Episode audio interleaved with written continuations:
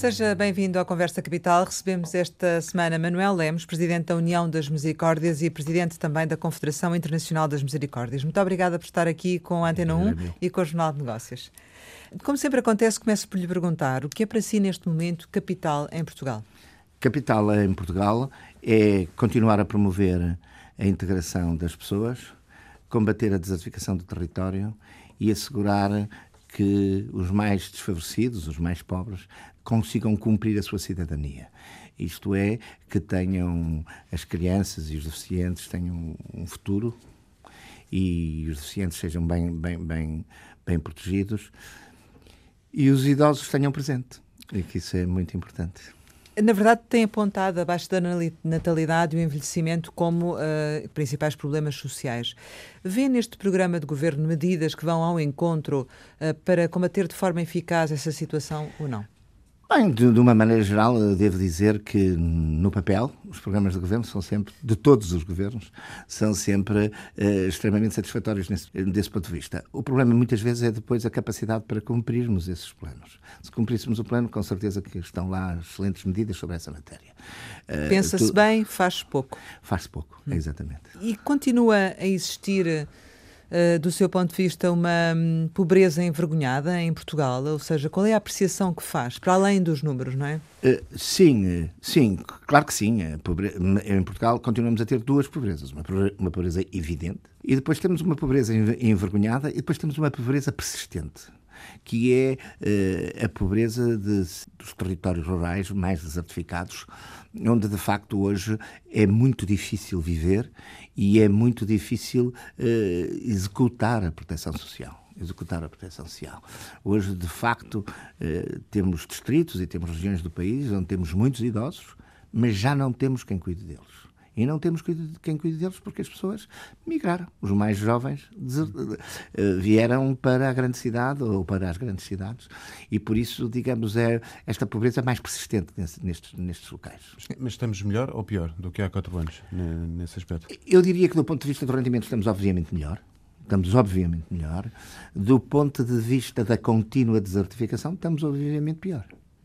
Uh, e essa situação, uh, no fundo, reporta-se muito à população idosa, não é? Portanto, é, é essa claro, questão que se está a referir. Em certos, em certos territórios do nosso país, o que há é idosos. Não há gente nova. Ou, digamos, a gente nova é muito inexpressiva.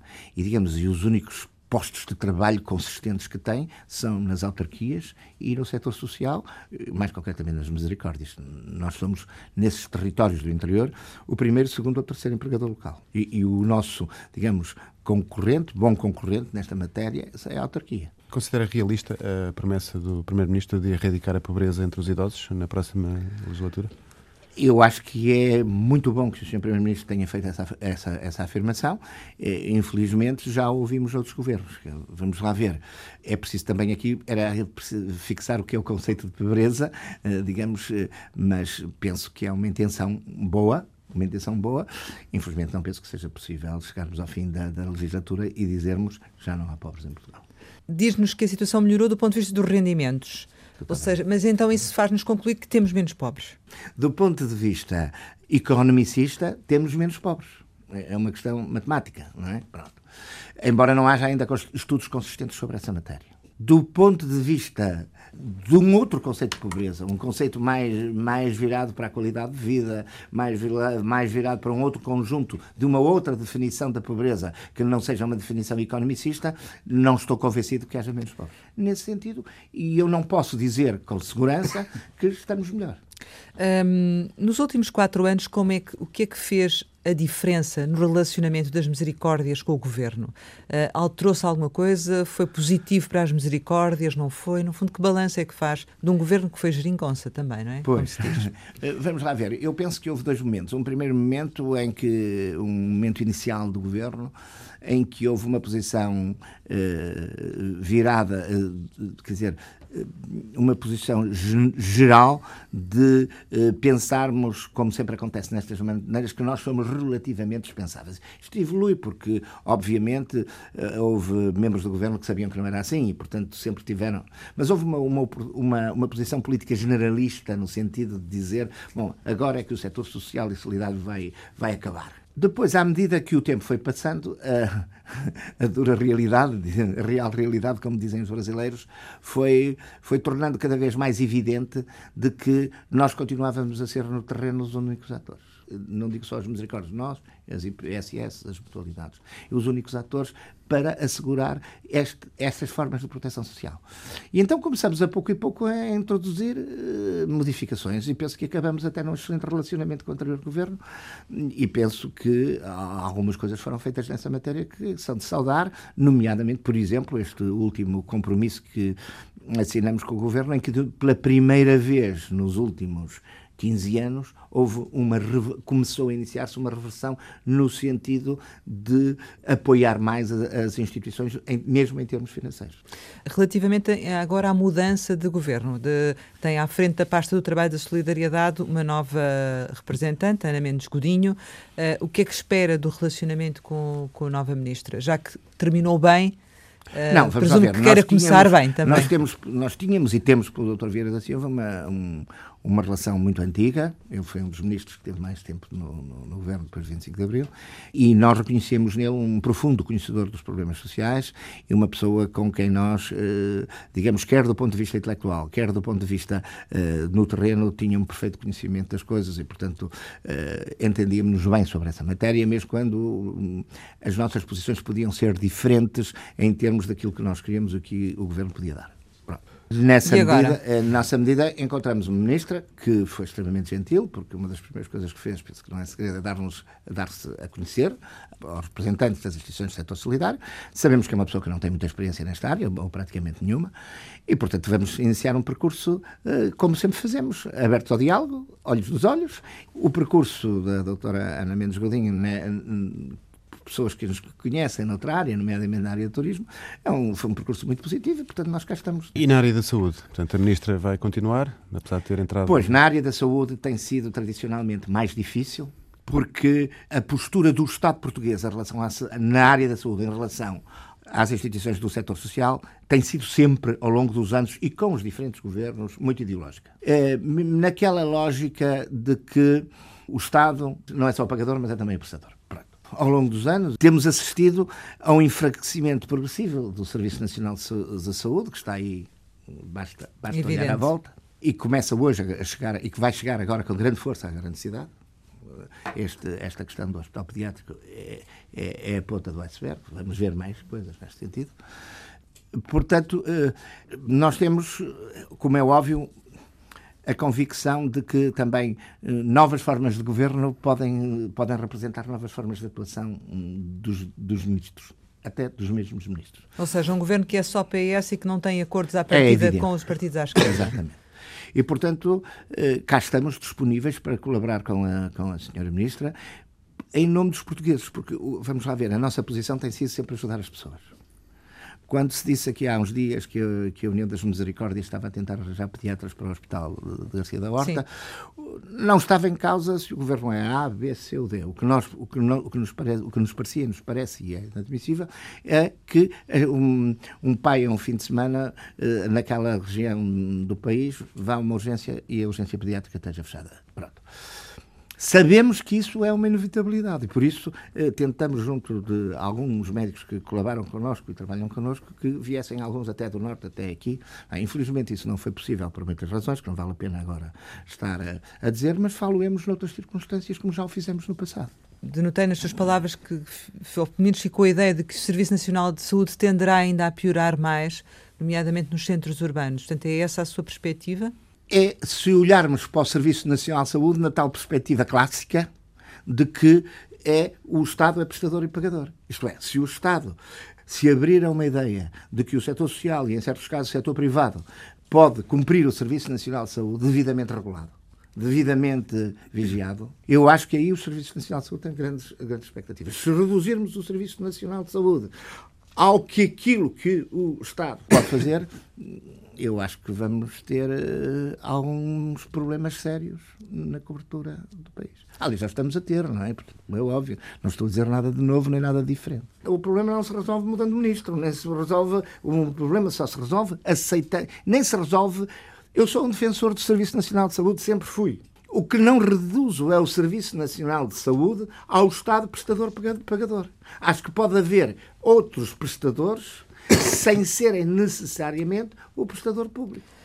Certo, mas... E por isso eu disse que é uma questão ideológica que está aqui em cima da mesa. E está a falar, eh, sobretudo, não, não tanto dos privados, mas mais do setor social, não é? Sim, o setor Sim. social nesta matéria tem, por um lado, uma história. Depois atualizamos-nos. Hoje, os nossos hospitais, eh, se fizer uma avaliação, as avaliações do, do, da entidade reguladora de saúde, põem aos, melhor, aos mesmos níveis dos melhores hospitais privados e, e públicos. Portanto, e às vezes até acima. Portanto, digamos, não estando posta em causa a qualidade, é óbvio que o setor social, pela sua identidade, pela sua natureza, faz todo o sentido que seja um parceiro do Estado eh, neste problema de ajudar as pessoas, porque é o que está em cima da mesa. Como? Aliás, nós até temos uma obra de misericórdia que nos manda cuidar dos enfermos. Mas como é que isso pode ser feito e não está a ser feito para isso melhorar Isso pode essa... ser feito com, uh, com, mais, uh, com mais cooperação aberta, não precisamos fazer as coisas escondidas só porque há alguns partidos políticos que acham que deve ser o Estado tudo a fazer. Mas temos 40 anos do Estado a fazer tudo e quem, quem olha com olhos de ver para isto assiste a uma permanente degradação. E se este sistema não serve, então vamos fazer outro. Uh, vamos, então vamos tentar outro. Hum. E o outro, eu acho eu acho, estou convencido disso, estou farto de dizer, de escrever, que se faz através da cooperação com a nossa capacidade do setor social, em primeiro lugar, mas eu não exercício aqui o setor privado, não bem. Mas, no fundo, o que está a dizer, portanto, é, essa rede de cooperação já existe hoje. O que está mas a defender é que ela devia ser muito mais alargada. Alargada, isso. Mas é alargada como? Mais hospitais uh, mais, passarem... Duas, duas maneiras. Os, os hospitais têm acordo, deviam ter acordos mais, digamos, é, quando a, o, acordo, o nosso acordo normalmente esgota-se em junho e julho. Em termos financeiros? Os que têm hospitais. Porque a procura é superior àquilo que podem oferecer. E podíamos ter mais, mais estender isso a, a mais sítios onde há unidades. De, e, nós, e nós queremos ver auditados, monitorizados, eh, para que não aconteça. Porque achamos que se o Estado mete lá hum, os seus recursos, tem todo o direito de saber como é que eles são gastos. Como nós também temos o direito de saber como é que os, são gastos o dinheiro quando o Estado os mete nos, uh, nos hospitais públicos. Não é por ser nos hospitais públicos que é necessariamente virtuoso. Não é? Essa ideia a mim não me, não, não me entra. Portanto, se o Estado uh, usasse mais uh, as disponibilidades do setor social, poderia ultrapassar alguns dos problemas que o Serviço Nacional de Saúde tem. Neste momento, vocês têm capacidade para isso? Temos há 400 eh, misericórdias, quase mais ou menos, não é? Quantas pessoas é que estão dependentes da ajuda destas misericórdias? Se metermos os hospitais, esse número aumenta exponencialmente, porque, e nem sequer, mais uma vez, temos estudos sobre isso. Mas estamos a falar cerca de 250 mil pessoas. Nós temos crescido muito nos últimos anos, como é evidente. Digamos que temos um problema sério hoje de sustentabilidade. Nós, em 1998, o então Primeiro-Ministro, que representava o Estado português, o, o Sr. Engenheiro António Guterres, Uh, celebrou um pacto de cooperação para a, para a solidariedade com o setor solidário e com os municípios e formalmente o princípio da cooperação, que já vinha até depois do 25 de Abril, uh, assumiu uma forma escrita. Nesse princípio foi reconhecido pelas partes que o Estado devia pagar 50% do custo das respostas sociais, uh, no mínimo, e seria desejável que chegasse aos 60% ficando os outros 40%, os outros 50% para o próprio para o cidadão e para as suas famílias e para as instituições e para as instituições do setor quando ele quando nada disso se passava na, na vida de cada um. A verdade é que um estudo, o ano passado, publicado pela Confederação Nacional das IPSS e, e validado pelo Banco de Portugal, apontava que as respostas, a coparticipação pública nas respostas sociais varia entre 38% e 42% consoante o tipo de, resposta. E quer isto dizer que estamos, nos casos, a 12% do mínimo e, noutros casos, a 7%, a 8% do mínimo, que são valores muito grandes. E, portanto, é necessário começar a inverter este percurso, até porque, e muito bem, eh, se anunciam novos aumentos do salário mínimo, que nós achamos que são merecidos, mas que se não houver uma compensação em termos de comparticipação, sabendo nós como estão as famílias, sabendo nós como estão, qual é o peso das reformas, sobretudo nas zonas mais pobres do país, estamos a pôr em causa de uma maneira muito séria a sustentabilidade destas instituições. Vamos então por partes. Uh, relativamente à questão do acordo, faz falta um novo acordo ou faz falta cumprir não, este? Este é o pacto. Nós, nos últimos anos, dois em dois anos, temos feito um compromisso. E, como eu disse há bocado, e, por isso eu disse que acabou bem. Nós este ano conseguimos uma recuperação, porque, eh, digamos, o aumento foi superior à inflação e, e de alguma maneira ajustou o impacto que tivemos pelo, pelo salário Quando diz o aumento, aumento da comparticipação? Da comparticipação. O que não podemos é ficar nisso porque foi um ano eleitoral. Temos que continuar, temos que continuar esse percurso de uma forma sustentada para quê? Para podermos assegurar a dignidade das pessoas. Se vivêssemos num Portugal muito rico, num Portugal em que toda a gente tinha muita disponibilidade, etc., podíamos até compreender que o Estado não gastasse tanto, porque nós podíamos ir buscar mais dinheiro às famílias. Mas as famílias estão completamente estecadas. Portanto, a sua expectativa também para o próximo orçamento deve ser nesse sentido. Claro. A expectativa traduzida em números seria quanto? Eh, nós temos uma ideia que temos que, de alguma maneira, temos que ter como base uma indexação ao aumento do salário mínimo. Tem que ter como base uma indexação ao salário mínimo. Claro. Hum. Portanto, anual. Portanto, seria anual. Seria anual. Hum. Que é o que está, de facto, acordado no Pacto de Cooperação, não é? Dizer, os acordos são bianuais, mas todos os anos têm uma adenda na área para a área financeira. Portanto, no fundo é cumprir aquilo que está acordado, é Exatamente. isso? Ou seja, não estão a pedir mais do que aquilo não, que está não, acordado. Não, de maneira nenhuma. Isso permitiria aumentar uh, os, os, trabalhadores? Ou, ou, claro, ou, é evidente. Não, vamos lá ver, Sim. nós temos a consciência muito clara que neste processo uh, os trabalhadores têm sofrido muito. Eles têm manifestado, têm, têm manifestado. Não, e bem, e bem, não, não posso. Agora, não posso é aumentar mais do que aquilo que recebo, porque de outra maneira estou a pôr em causa a sustentabilidade das. Eu prefiro aumentar-lhes mesmo menos, mas pagar-lhes todos os meses ao fim do mês, do que para ter os grandes salários e depois ter salários entrados. Isso, são isso são quantos é trabalhadores? Qual é? é o universo de trabalhadores? São à volta de, de, de, nas misericórdias são à volta de 150 mil. A questão do, dos problemas de sustentabilidade das misericórdias já é um tema que já há muitos anos que, claro. que, que tem sido falados. Mas não temos conhecimento de alguma misericórdia ter fechado, uh, digamos, ou ter ido à falência, portanto, utilizando um termo mais é, é, isso, não, é por isso que eu digo que os provedores das misericórdias são os grandes heróis do cotidiano. Os, uh, e como diz um amigo meu que é presidente de uma grande, de uma grande multi, multinacional. multinacional. mas que é português, diz que o segredo mais bem, mais bem guardado da cidade portuguesa são as misericórdias. É evidente que aqui e ali vamos tendo receitas extraordinárias porque continua a haver doações, continua... mas uma instituição não pode viver de receitas. Você da área económica sabe que ninguém pode viver eternamente de receitas extraordinárias que às vezes se cumprem, às vezes até são melhores e outras vezes não acontecem.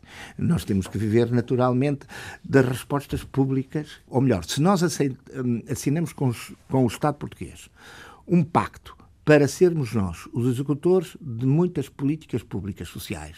Então, temos que ter um diálogo sério com o Estado, em, no sentido de que o Estado comparticipe de uma forma aceitável, e nós achamos que alguns entre os 50% e os 60% do custo dessa resposta é um valor aceitável, agora não pode ser a 38%. Um, estu, um idoso aqui na Grande Lisboa custa mais de 1.350 euros por, por mês para ter um mínimo de qualidade. O Estado paga, comparticipa 399. Pronto, faço-lhe as contas.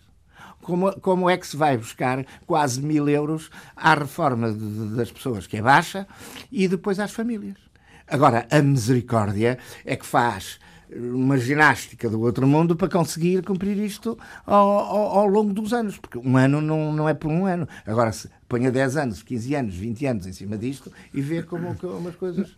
Mas sabe que os, os, trabalhadores o que dizem é que a comparticipação governamental tem aumentado todos os anos. 1,3 em 2016, 2,1 em 2017, 2,2 em 2018. E que, no entanto, não houve uh, compensação para os trabalhadores em função desta comparticipação. Não. Houve, houve, houve, mas eh, é preciso por aí. E então e a inflação? Então e os custos das coisas? E então o custo do o aumento do gasóleo? Então e o aumento do pão? E então e o aumento também. Por isso é que eu Estou disse. A dizer, mas eu reconheço, sim. eu reconheço. Porque diz que se o Estado der mais consegue. Claro, eu reconheço que já disse isso aqui que os trabalhadores estão muito mal pagos, muito mal pagos. Sim.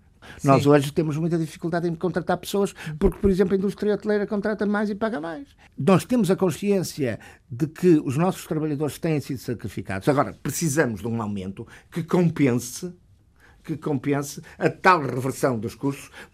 Aumentar 1,6 não representa nada em termos do tal número dos 38%. Só quando se aumentou este ano 3,5% é que eu posso dizer com segurança, bom, invertemos. Porquê? Porque estão aí os custos das coisas que nós temos, o custo da eletricidade, o custo da manutenção, o custo. E também sobra algum dinheiro para pagar aos trabalhadores e estamos mais próximos dos tais 50%, o que nos permite pagar preços justos aos trabalhadores, que de resto eles merecem. Isso não tem hum. discussão hum. nenhuma. Mas, portanto, neste momento. Nós é? vamos aumentar os trabalhadores, é óbvio. Vão aumentar Agora, não podemos é aumentar mínimo. os trabalhadores 6%, como querem as centrais sindicais, se o nosso aumento foi de 3,5%. Não é que eles não mereçam 6%. Sim. Está fora de questão.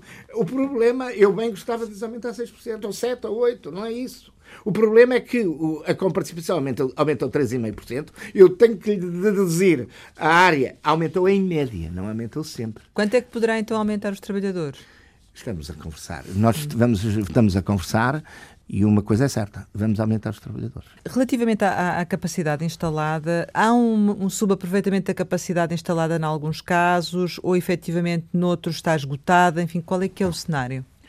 Uh, vamos lá ver. Se olharmos para as creches e jardins de infância, uh, para as, nomeadamente para as creches, aí temos tido uma excelente colaboração com o Governo e estamos continuamente a lançar e aumentar o número de creches, exatamente na tal lógica de proteção da, da natalidade. Em relação ao problema dos idosos, o problema é muito complexo. Pelo seguinte, Portugal tem uma das taxas de envelhecimento mais elevadas da União Europeia e até mundiais, e o perfil do lar mudou completamente nos últimos, nos últimos anos. Tanto mudou que até se passaram a chamar estruturas residenciais, residenciais para pessoas idosas, que é um nome horrível porque chama-se herpes, que parece outra coisa. Mas a, a verdade é que mudou o perfil.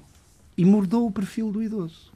Isto é, nós não tínhamos pessoas com demência, hoje temos um número brutal de pessoas com demência. Eh, as pessoas iam para os lares, eh, digamos, relativamente autónomas e hoje vão quando já não têm possibilidade de ficar em casa. Portanto, isto está a fazer, temos que olhar para o problema do envelhecimento de uma forma diferente que olhávamos há uns anos atrás. Hoje, o pivô tem que ser o, o apoio domiciliário. As pessoas, nós temos que criar respostas inovadoras, mas para isso não basta só as necessidades básicas, ir lá, dar de comer, dar de lavar, temos que fazer outras coisas, temos que assegurar a segurança do indivíduo para que ele não seja assaltado. Temos que assegurar a segurança, aquilo que os ingleses chamam safety, se o se sentir mal, e temos que continuar a dar eh, ternura e afeto às pessoas, porque isso é que é fundamental quando elas são mais idosas. Portanto, digamos, temos que mudar e temos que inovar a um milhão por cento na política de envelhecimento. A União das Misericórdias tem tentado fazer isso de uma forma sustentada e estamos até a criar um departamento de envelhecimento na União das Misericórdias que apanha desde o momento em que o indivíduo, digamos, se reformou da sua, daquela que é a sua vida ativa tradicional, e, mas onde é importante, eh, digamos, se quiser, começar a acompanhar os idosos nesse período, porque quanto mais atividade tiverem, eh, mais tarde vêm as fragilidades. Hoje é, isso é muito evidente para quem é especialista dessa, dessas matérias e depois acompanhá-los, quer nas suas casas, e portanto proporcionar-lhes forma delas se sentirem bem nas suas casas. Porque muitas vezes o que faz a pessoa ir para o lar é a insegurança de ficar em casa. E, por exemplo, aqui é completamente diferente um meio urbano do meio, de um, de um meio rural. Não é? Repara, o provedor de Mértola costuma dizer que vai todos os dias a Berlim. E o provedor de Magador vai todos os dias a Paris. Porquê? Porque são os quilómetros que as carrinhas deles têm a fazer para prestar apoio domiciliário às pessoas.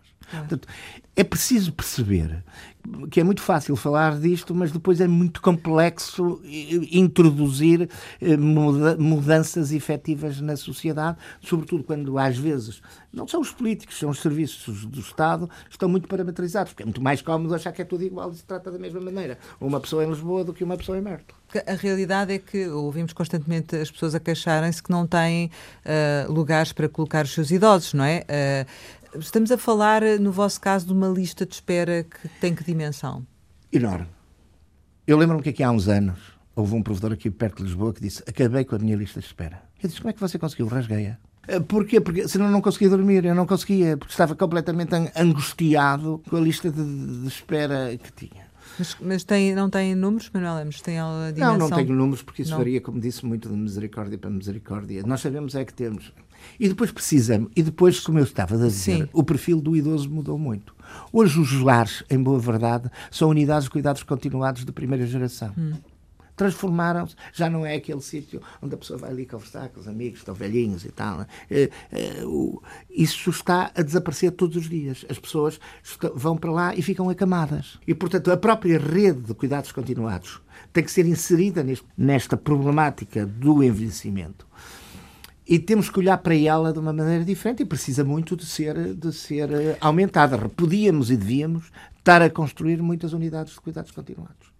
Mas não estamos, porque, mais uma vez, aquilo que o Estado paga pela diária de uma pessoa numa unidade de cuidado é um convite à falência da misericórdia. Essa questão da, da espera por um lugar no, no, num lar ou, ou, enfim, numa dessas, agora nova designação que, que, tem de residência, é, é, no fundo um problema aflitivo para as famílias. Isso. Como é que se consegue realmente ultrapassar isso? Olha, ou melhor, as, as medidas que havia para apoio a uma cobertura uh, das respostas sociais uh, pararam.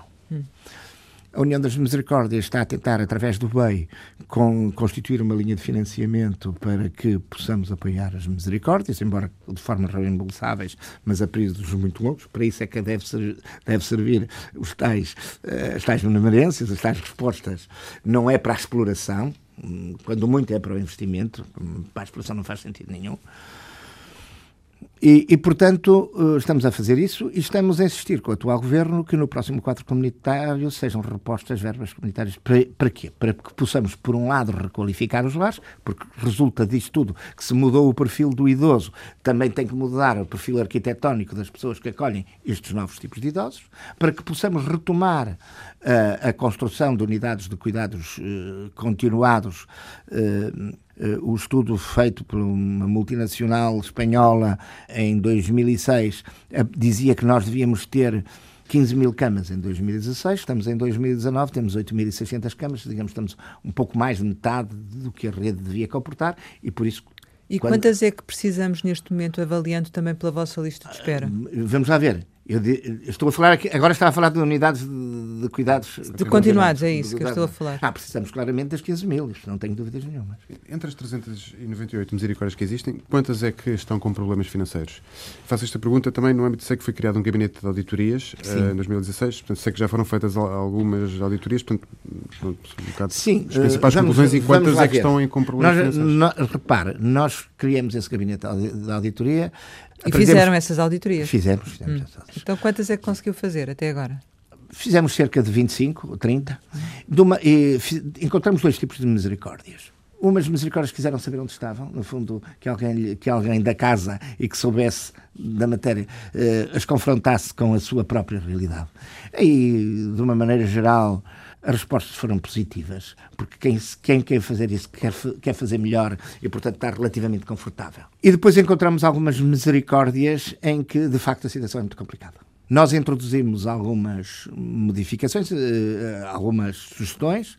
De uma maneira geral, essas sugestões têm sido muito bem acolhidas pelas misericórdias e a que as implementaram conseguiram fazer grandes inversões no sentido, o que significa que também é preciso aqui um perfil, uh, digamos, mudar um bocadinho o perfil, ou melhor, acompanhar melhor o perfil da mudança e do rigor da gestão, que hoje é mais exigente que era uns anos atrás, não é? Mas dessas 20 e poucas, estamos a falar de quantas nessas circunstâncias?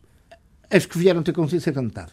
Metade. Certo? E, portanto, estão a ser, no fundo, acompanhadas. E nós temos, em média, neste momento, temos em Cospai mais outras 30. Estamos a alargar o gabinete, estamos a ter muita pressão e, portanto, estamos a. Seguindo essa amostra, estamos a falar, portanto, metade das misericórdias estão com, estão com, com, com graves diferentes problemas. Tipos, graves problemas, eu não diria, mas com algum tipo de problemas estão seguramente. Uhum. Porque, nós, como há bocado me perguntou qual era o problema central, eu respondi: é a questão da sustentabilidade. No global, uh, tem noção de qual é o valor da dívida à banca das, das misericórdias? Não, a dívida à banca não tem. Não tendo os números exatos, posso lhe dizer que estamos bastante abaixo, bastante abaixo daquilo que poderia representar algum problema em termos globais para as misericórdias, não é? Nós, nós estamos a fazer um estudo que deverá estar concluído lá para o fim do ano, mas, por exemplo, se pensar que a taxa média de endividamento poderia ir até aos 30%, de, endividamento poderia ir até aos 30%, nós estaríamos na base dos 25%. Portanto, digamos, nessa matéria estamos relativamente confortáveis. Tem alguma capacidade Dada de, de, de, de, não, não, não diria que por aí estivéssemos muito preocupados. O nosso problema é claramente o problema da exploração. O problema não é aqui é, não é claramente o, o, problema de investimento e muita dessa dívida que, que, estamos a falar é dívida de investimento e portanto é, é, tal dívida virtuosa digamos porquê porque estamos a fazer lares porque estamos a fazer porque estamos a fazer creches de, de infância porque estamos a fazer unidades de cuidados continuados o problema não se põe aí o problema põe-se na exploração em que ponto é que está o acompanhamento da, da Associação Mutualista Montepio? E... Vamos lá ver, nós entramos no capital do banco, que certo. uma coisa diferente. Pronto. Foi uma, uma entrada muito simbólica, porque entendíamos que eh, faz, parte, faz falta em Portugal claramente um banco de economia social, um banco que olhe para estas instituições da economia social. Eu não estou só a falar da área, da área das políticas sociais, mas também da área agrícola, da área, uh, da área económica, e, e, faz sentido que haja aqui um banco de economia social. E preocupávamos muito se o MOPI, por uma razão ou outra, uh, viesse a desaparecer. Portanto, resolvemos dar o sinal. Simbólico, e esse sinal é? é? um sinal simbólico, porque hum. entrar com mil euros no capital é, obviamente, um sinal simbólico.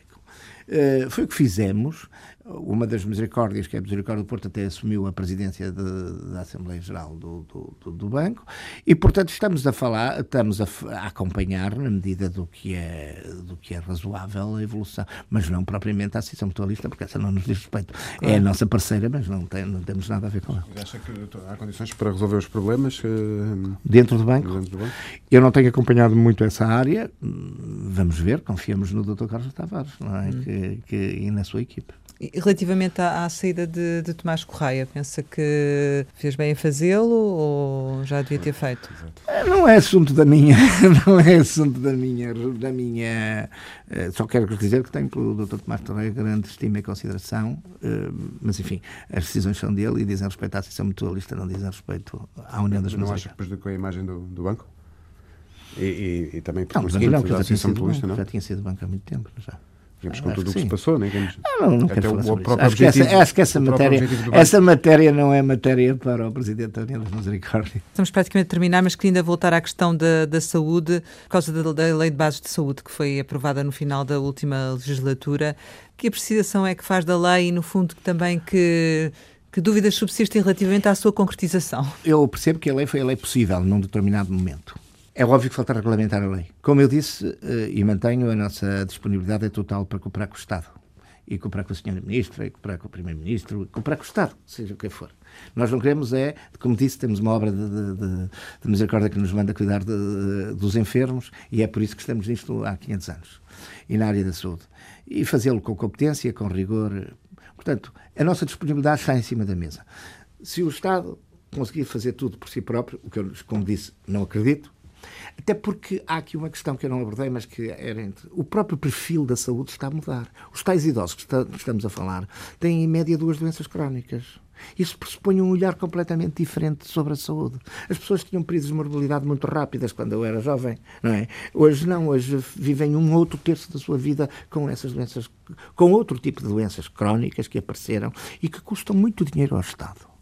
E eu não sei se a solução é. Por, ou, quer dizer, acho que a solução, e eu dizer em todo o mundo, que a solução não é tratá-los em hospitais, é tratá-los noutras estruturas de saúde. E o Estado vai fazer esse investimento ou vai aproveitar o que está? Vai carregar as vossas excelências que estão aí desse lado mais com impostos ou vai aproveitar. Porque nós também somos Estado. Mas as nós misericórdias não saem caras ao Estado?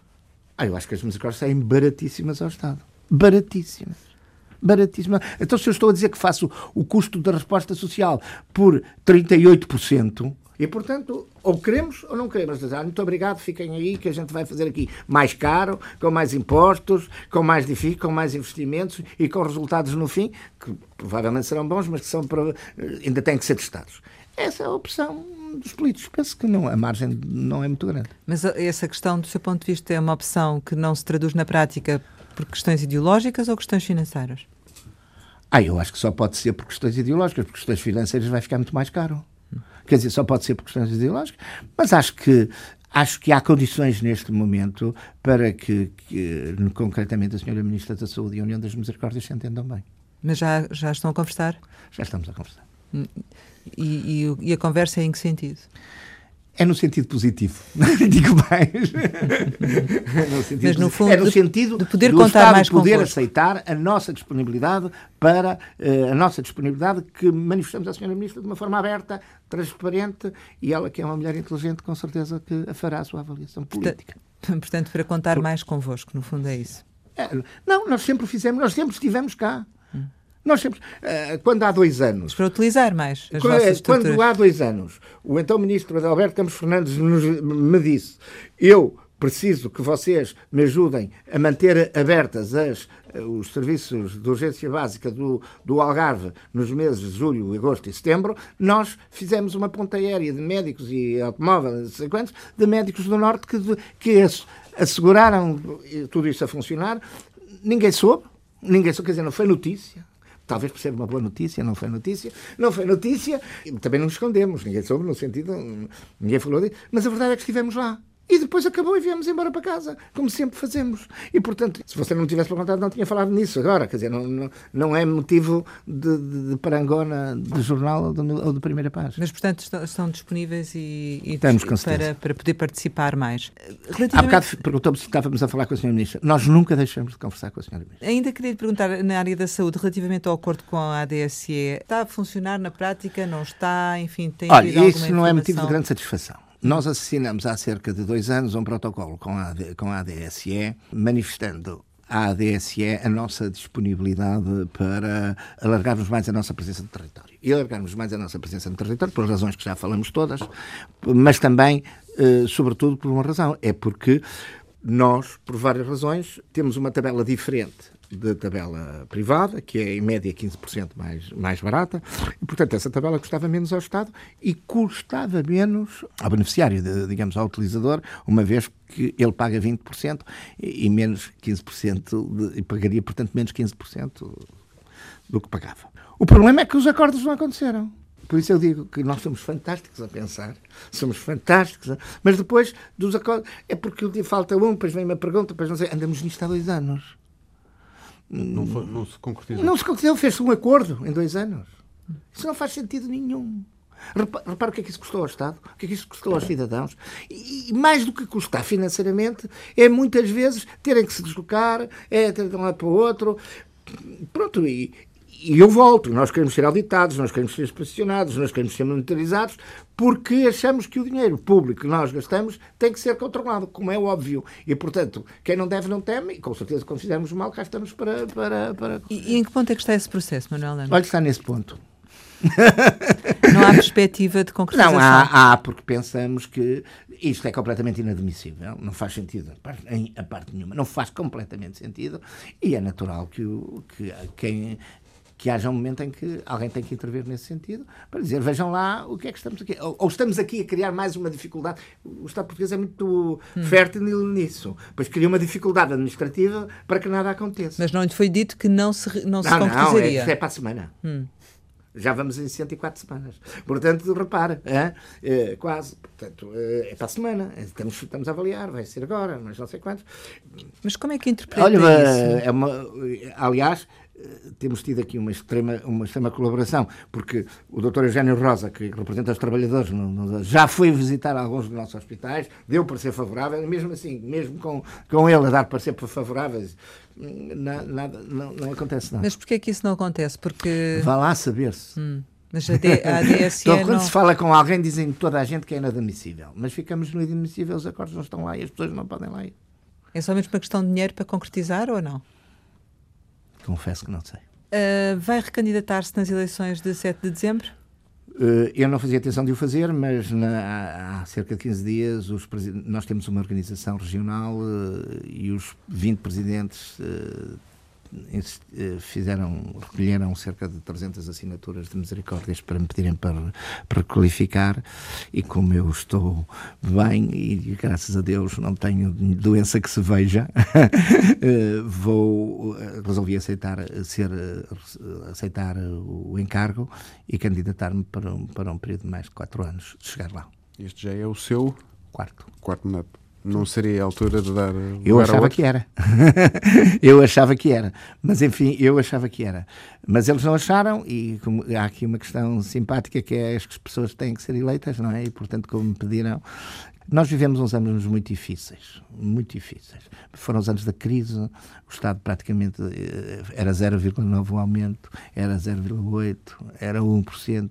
Eh, nós fomos a grande almofada social das pessoas. E, as pessoas estão muito exaustas e estão muito exaustas. Hoje é difícil ser provedor de uma misericórdia, muito difícil. É preciso muita coragem. E, sobretudo, nos terrenos do interior é, muito, é, é particularmente difícil. Todos os dias batem as, as pessoas conhecem toda a gente e, por exemplo, num lar que está cheio, as pessoas a saberem qual é a situação daquele idoso se não se toma conta dele. Já, tem, já, já levamos coimas do Estado, porque o provedor não aguentou e meteu mais duas pessoas. Há bocado se me perguntava se tínhamos camas vagas. Eu acho que vamos começar a ter camas vagas, e há aqui uns cidades ou outro, em alguns distritos do país, onde eu diria que já nem velhos há. Nomeadamente onde? Porto Alegre e Castelo Branco. Porto Alegre e Castelo Branco. Algumas zonas de, de, Porto, de Porto Alegre e algumas zonas de Castelo Branco, onde a situação, onde a desertificação é quase total e onde de facto é uma grande aventura as pessoas viverem lá e, e, merecem a nossa consideração e temos que encontrar um fator discriminativo para as pessoas voltarem para lá outra vez. Muito mais tempo ficaríamos aqui a, a conversar, mas temos que terminar e, como habitualmente no final destas conversas, lançamos algumas palavras para uma resposta rápida. A primeira é Porto. Futebol Clube do Porto. Tripas. Boa gastronomia, mas também sentido de, de liberdade e de independência. Podemos Le... comer pior, mas estamos livres. Leonor Beleza. uma querida amiga e uma pessoa com quem eu aprendi muito. Universidade de Coimbra. Ah, são os meus amigos, é a minha formação, é aquilo que eu penso que me ensinou a, a, a, a Universidade de Coimbra. Os meus pais deram-me educação, educação e a Universidade deu-me deu ensino. Dinheiro? Imprescindível para assegurar, para viver. António Costa. O político mais hábil para o momento que vivemos. Papa Francisco. É uma referência. Uma referência moral e uma referência ética. Lealdade. Sempre. Família. Também. Amigo. Os, sem amigos não vale a pena viver. Sonho. Quando um homem sonha, o mundo pula e avança. Como bola colorida nas mãos de uma criança, era assim que dizia o poeta. Portugal um destino, uma forma de estar e um país onde vale a pena viver. Manuel Lemos, muito obrigada por ter estado aqui com a Antena 1 e com o Jornal de Negócios. Pode rever esta conversa capital com o Presidente da União das Misericórdias em www.rtp.pt. Regressamos para a semana sempre neste dia, esta hora, e claro, contamos consigo.